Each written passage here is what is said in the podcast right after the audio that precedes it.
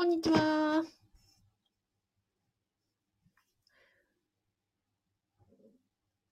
んにちは。公務員が、えー、職場で言えない話を聞く人は、みこかずみと申します。現在、ラジオと YouTube で同時ライブ配信をしております。よろしくお願いします。このチャンネルでは、公務員が、えー、職場で言えない副業の話、お金の話、えー、人間関係のお悩みなどを解決するチャンネルとなっております。今日はですね、公務員を辞めたら後がないというですね、後がないから失敗できない、後がないから冒険できない、後がないから、そうですね、うん人間関係に悩むという、ことについて、そのプレッシャーをですね、和らげる方法についてお伝えしたいと思います。えっ、ー、と、まあ、結論から言うとですね、あの、いつもの通り副業しましょうっていう話なんですけど、まあ、その、えっ、ー、と、プロセスをね、お伝えしたいと思います。やっぱり、あの、公務員の皆さんのお悩みを聞いていると、その根本は後がないっていうところだと思うんですね。後がないというのは、先ほど言いました、うんと、やっぱり職場の中で、なんか失敗できないとか、え、評価が下がったら困るとか、例えば体調悪くなってメンタル不調になってしまった、えー、で、ね、休んで復帰すればいいと思う外から見ればそう思うんだけれども、でもその中で、あの、ずっとね、この先、やめたら後がない、まあ、他に選択肢がないと思うから、その中でね、やっぱり、あの、続けないとと思うわけなので、そしたらこの、まあ、乗り換えがない電車のようにですよ、うんと、えー、採用から、えー、終着地まで乗り換えがない電車を思うとですね、その電車の中でずっとずっとあのやっていかなくちゃいけないと思う、そのプレッシャーというのはやっぱコンビニの一番の辛さじゃないかなと思っているところです。で、うんと、で、まあ、じゃあ、後がないという思った時に、じゃあ他の選択肢がどうあるかということなんですけど、まあ、あの、皆さん一番最初に考えられるのは、うん、例えば、一旦辞めたとして、もし何かね、まあ起業したとか転職したとした、えー、うまくいかなくなったらどうしようと思うわけですよね。で、そこで、ういい選択肢が、あの、たくさんあれば、じゃあね、あの、A 案がダメなら B 案、B 案がダメなら C 案というふうになるわけですけど、でも、例えば転職して、なんか、なんだろうな、まあ、ブラック企業だったらどうしようとか、まあ、独立して、で、あの、うまくいかなかった、軌道にならなかった、生活費に困った、収入がなくなった、えー、が、これ減っちゃったらどうしようと思って、まあ、次の選択肢が取れないという、じゃあ、そのね、失敗した場合、うまくいかなかった場合、転職先がなんかこう、うんと、満足いかなかった場合に、じゃあどうしようか、次の手を、ね、何かがあればですよ、たくさんの選択肢があれば、じゃあ A 案から B 案、B 案から C 案というふうにこう乗り換えをしていけるわけなんですが、そこがなかなかね、見つからないのがやっぱコンビニの苦しさなんだ、だなと思います。例えば、まあよくおっしゃられるのは、皆さん、うん。退職して何かね、あの、チャレンジをして、えー、うまくいかなかったら、まあ、役所にね、その非常勤とかの、あの、試験を受けて、非常勤として戻る、あの、こともできますし、とか、あとはその、そうですね。年齢にもよりますけど、若い方であれば、公務員試験をね、他の自治体で受け直すとか、他の、うんと、行政機関を受け直して、えー、試験を受けてはもう一度別のね、あの、公務員試験を受ければ、まあ一度でどこか、あの、受かってるわけなので、どこかが受かるんじゃないかという選択肢はあるでしょうと。あとは今はね、あの、教員の方とかが人手不足なので、年齢制限、昔はそのね、公務員が人気だった頃は、しかも人間がね、たくさんいた、その少子高齢化になる前は、公務員は高倍率で、なり手もね、人気もあったわけですけど、今、例えば、教員の方なんかの試験では、本当に年齢制限はありませんと、50代だろうと、と60歳であろうと、その採用の門戸が開いているというあの実態もあるので、じゃあまあそういうね、試験を、年齢制限の関係ない試験を、まあ、受けましょうと、まあ、教員免許がある方は、まあ、おっしゃったりするわけですが、でもやっぱりその選択肢って、じゃあ今得ているものと比べたらですよ、あ別にその非正規が悪いとか、あの、非常勤職員さんを何かこう、えっ、ー、と、なんだろう、うんと、否定するわけではなくてですよ。うん、どんな立場であれ、今の現状を持っているものと、その代替案となるものが現状よりも低くなると思った時に、やっぱり人はそれは代替案として魅力に感じないので、いや、だったら今ちょっときついけれども、現状をこのまま頑張ろう。まあ、まあ辛いけれども、このまま勤め続けようという選択肢に、をやっぱり選ぶんですよ。それは誰だって同じで、わらしべ長者みたいに、えっ、ー、と、わら、えっ、ー、と、何ですか、えーわら、わらから、えー、みかんとか、みかんから馬とか、み、う、馬から単物とか、単物から、まあ、5点とかです。そういうふうに、こう、いいもの、今よりもいいものを交換できるならばね、人間、こう、えー、希望が持てるわけですが、今得ている地位、今得てる、その仕事、今の、その、今まで積み上げた信頼とかをなくしてまで、じゃあ取り替えたいと思うかっていうと、それはないわけなんですよね。だから、その、今よりも、あの、良くなる、わらしべし者的な選択肢がないから、やっぱり、あの、後がないと思って、えプレッシャーに感じて失敗できない、冒険できない、あ他ではやっていけないというふうになって、まあ、今の職場でなんとかね、辛い思いを我慢しようという、あの思、考になってしまって、やっぱり辛いなというところ、袋、袋こう時間を感じられているというところを、まあ私はいつも感じるところです。で、えっ、ー、と、そうですよね。うん。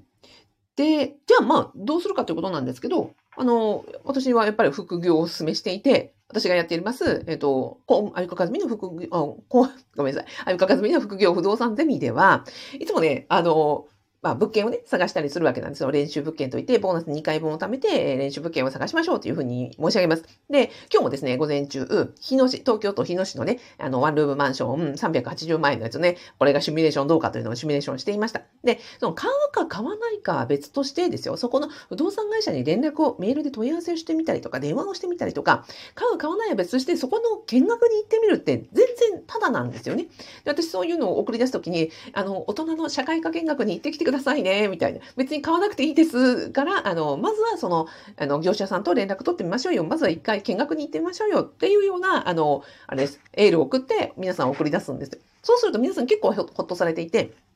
確かにと、その副業をして何か家賃収入を得ると、なんか副業収入を得るとなると、収入を得るって結構ね、あの、それだけでこう罪悪感だったり大丈夫かなみたいな思いになられるわけなんですが、その前に必ずですね、その、えー、副業って、その、収入を得るためのプロセスが必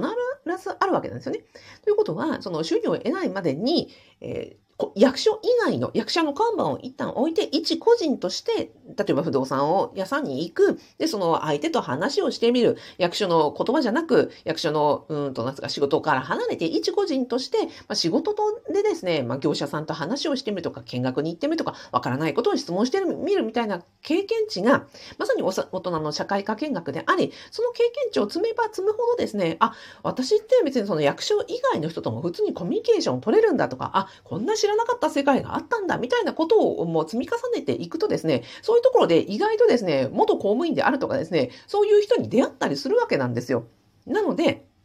の役所の外に出る、私がよくその、えー、職場にいたら負け、職場にいたら負けというのは、その、副業を、その稼ぐことが目的なんじゃなくて、副業ということを、うん、考えたときに、やっぱり自分が役所という看板を外し、えー、一個人として、えー、大人のね、その、社会科見学ですよ。えー世間を見たりとか自分の、うん、見聞を広めたりとかするときに、すごい役に立つわけなんですね。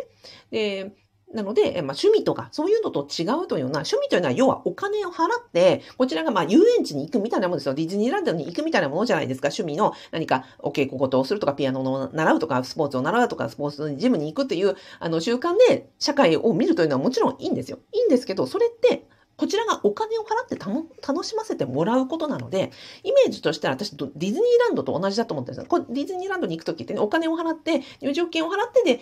楽しませてもらう。こちらはお客さんじゃないですか。じゃなくて、えっ、ー、と、その、外で収入を得る。えー大人として、その社会の、まあ、公務員を出た時のリスクヘッジをするということはどういうことかというと、自分がお客さん側じゃなくてお金をもらう立場になる、その予行演習をしていくことが、まあ、副業の本質なわけですよね。ということは、お金を払って誰かにそのサービスを受けてもらう、ディズニーランドに行くような体験が必要なんじゃなくて、自分がそのサービスを提供する練習をしていく。これが、あの、役所を出た時に、えー役に立っていくわけなんですよね。その、だから役所がどう出たら後がないというのは何なのかというと、役所を出たらその他に収入を得る手段がない。だから、えー、やっぱりプレッシャーになるし、他に代替手段がないし、今の現状でなんとかやっていかなくちゃと言って、やっぱ袋小路になってしまうので、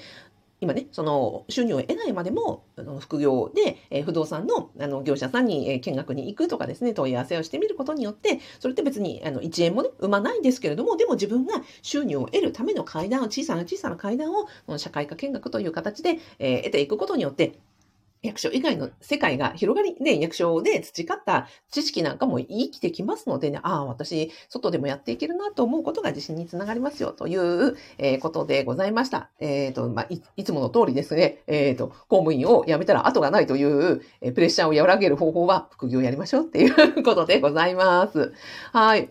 あとはですね、まあ、副業やってると、その役所で出会えない人に会うわけなんですよ。えー、役所で出会えない人に会うっていうのはどういう意味かっていうと、多分ね、役所、私の現役の時はそうでした。役所で出会う OG、OB、役所を、えー、と辞めた人とは会うんですよ。だけど、役所で出会う、現役職員から見える OB、OG、OB って、多分ね、業界関係にいる人しか会わないんですよ。例えば私の元職場は保護観察所でした。保護観察所で会う、あの、現役職員が会う OB、OG って、まあ、関係団体に、えっ、ー、と、再就職した方、例えば、えー、厚生保護施設に再就職した方とか、ボランティアさんをやってる保護士さんとか、厚生保護女性会員の方とかですね。えっ、ー、と、そうですね。あとは、その、うん、強制とか保護とか、福祉とか、えー、司法、司法を、関係要は、現職の時に関係あるところでお仕事をしている OGOB に会うんですよ。まあ、ある意味その業界につながった人じゃないですか。でもその業界から全く離れた OGOB って何してるかわかんないんですよ。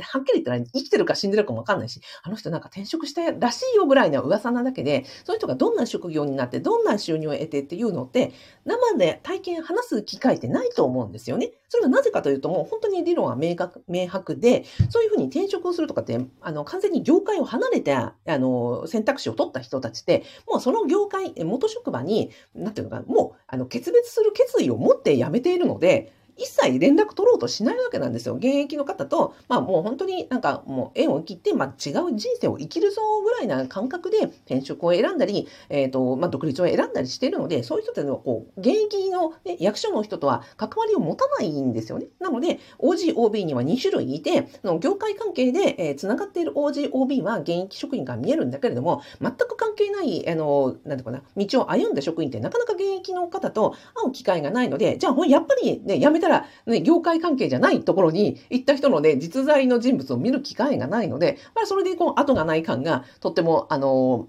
な、強くなるんじゃないかなと思ってます。まあ、そのためにも、その、副業とかいろんなですね、他の業界に行ってみると、え、この人も元公務員なんですか？みたいな人と結構出会うんですよ。例えばですね、私、今、あの、知り合った方は、えー、元学校の先生で、えっ、ー、と、なんか、フィジークっていう、こう、あの、肉体をね、鍛えるチャンピオンの方で、で、今はそのパーソナルジムの、うんと、トレーナー、トレーナー兼店長さんをされてるとかね、あの、それで別の方も開業されたとかいらっしゃいます。ということはですね、全くその役所と関係ない仕事で、え、この方もそうだったんですかとか、あとは今ね、ポジティブ心理学の、あの、先生をされてる方とかね、いらっしゃいますよ、元公務員で。で、そんな風に話をしてると、え、意外と私も元公務員でなんですよ、みたいな人がですね、全然関係ない業界にいて、あ、こんな風になんかね、辞めた人っているんだって思うことが、こうあの、あ、大丈夫、生きていけるんだっていうですね、あの、なんかこう、体感になるので、それもね、なんかこう、うんと、自分のなんか後がないと思って、えー、プレッシャーから解放されるのかなと思ってます。ですので、まとめますと、えー、公務員を辞めたら後がないと思ってですね、まあ、ここでやっていくしかないんじゃないかというふうに、こう、袋小時間を感じてらっしゃる方は、ぜひぜひですね、あの、稼ぐ、稼がないに関わらず、副業で、あの、外の世界を見るということをやってみましょう。すると、いろんな方との出会いもあるし、まあ、大人の社会科見学のようにですね、知らない世界を知る、役所の看板を外して、えー、自分個人で活動してみるという経験がですね、こうなんか温泉の抱える理由ってあるじゃないですか。あの、少しね、えっ、ー、と、いきなりこう、外の世界に出るわけではなく、今のね、立場とか仕事とか収入とかしっかり確保した上で、え外の世界を見に行くとですね、あこういう世界もあるということで、まあ、広あの自分自身の経験値も広がり、そのプレッシャーからがやら和らぎますよというお話でございました。今ですね、ご案内しました、アビコカズミの副業不動産ゼミは、えっ、ー、と、のご、ご案内、えー、無料動画セミナーは動画の概要欄とラジオの説明欄につけておりますので、えー、ぜひご覧ください。はい。ではでは、あ、YouTube、みやびさん、はい、みやび花頭さん、みやび花頭さん、みやび花頭さん、こんにちは、ありがとうございます。あの、ラジオもありがとうございました。さっきね、ツイッターであの、ご紹介させていただきました。えっ、ー、と、あ、ラジオも聞いてくださってるんですね。ありがとうございます。アラームつけてくださってるってもうびっくりしました。ありがとうございます。本当に。すーさん、ありがとうございます。昨日もありがとうございました。たけさん、こんにちは。ありがとうございます。あのちゃん、こんにちは。お疲れ様です。えー、管理栄養士ママさん、ありがとうございます。たんたまがさん、昨日もありがとうございました。お、ゆいちゃんママさん、お疲れ様です。すずともさん、えー、帯電障害相談士のすずともさん、ありがとうございます。かずみさん、ありがとうございます。さっきもラジオ聞かせていただきました。えー、みずさん、ありがとうございます。えー、かーこ、あと、おうちさん、こんにちは。えー、はじめましたかな？どうぞよろしくお願いします。アビコカツミと申します。お、ひろべさん。ひろべさん、ありがとうございます。おかげさまでね、ひろべさんの、えっ、ー、とね、白血病の回復祝いを、あの、回復祝いだって。回復を願って、もう予祝ですよ。予祝で、あの、100回ライブをこの間ね、達成しましたよ。ひろべさん、ありがとうございます。えっ、ー、と、ミキさん、こんにちは。ありがとうございます。かおこさん、元公務員多いですよね。そうなんですよね。多いんですよ。でもね、現役職員からはね、なかなかね、見えるところにいないもんですから。はい。あの、ぜひぜひ、外の世界見に行きましょう。ということでした。はい。えーと、あ、えー、かおこさんと、ひろべさんと、たけさんと、たんたまらさんと、あの、ハクションマーク、あ、ありがとうございます。というわけで、なんだっけ？これで終わったかな？大丈夫かな？大丈夫かな あなんで、でも、あの、辞めたら後がないっていう話をしたかというと、まあ私昨日ね、あの、コーチングプレイスの講習を、あの、まあ引退というか辞めますという話をしまして、そしたらあの代表がね、まああの、いつでも戻ってきてくれ、くれ、あのいつでも戻っていいよっていうふうに言ってくれたんですよね。やっぱりその、いつでも戻れる場所があるとか、いつでもここに帰ってこれるとか、こういう選択肢があるっていうことが、やっぱりね、人間その、戻る戻らないの、戻戻る選択肢を結果的に取らなかったとしても、人間一番辛いのはやっぱね、選択肢がないっていうことなんですよ。なので、あの、今日のね、放送を聞いていただいて、ああ、そんな選択肢もあるかと、副業して外の世界が見えるという、現職のね、あのメリットを捨てずに、えっ、ー、と、外の世界が見れるという、まあ、副業のメリットをぜひ感じていただけたらなと思いますし、まあ、こんな風にですね、役所を辞めてもですね、あの、ヘラヘラと生きている人間がいるということを知ることだけでもですね、結構皆さん明るい気持ちになるというふうに言ってくださいますね。はい、よかったら、あの、まあ、そんな意味も込めて発信しております。じゃあ、本当にどうもありがとうございました。じゃ、月曜日、ご、良い午後お過ごしくださいさい。